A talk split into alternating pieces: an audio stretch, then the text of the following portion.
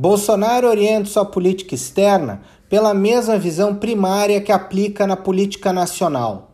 Os resultados são erros, desacertos e isolamento. O episódio mais recente está nessa inoportuna viagem à Rússia, em meio a uma crise internacional.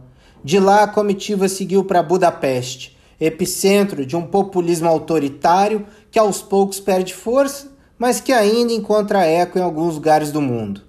O oportunismo eleitoral fala mais forte que as oportunidades de negócio entre Rússia e Brasil.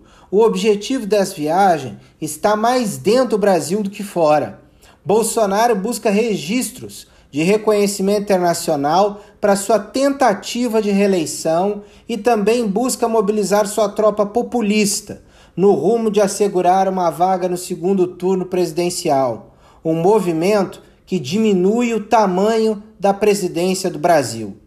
Na verdade, essa viagem é mais um capítulo do modo Bolsonaro de governar.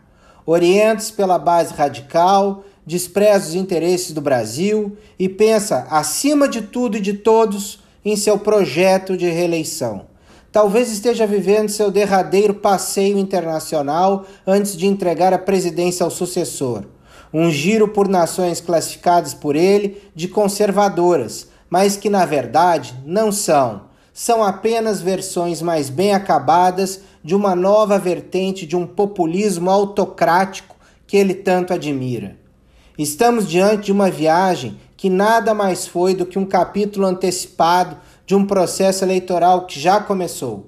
Uma jornada que pode trazer muitos problemas em outras frentes onde precisamos avançar.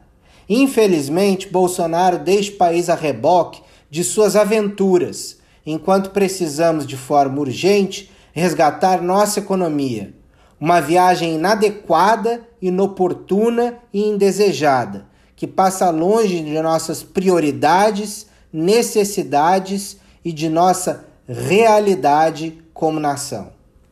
Para a coluna Casa Política, direto de Brasília, Márcio Coimbra para a Rádio Super. Você pode ler minha coluna todas as quartas-feiras na página 2 de O Tempo.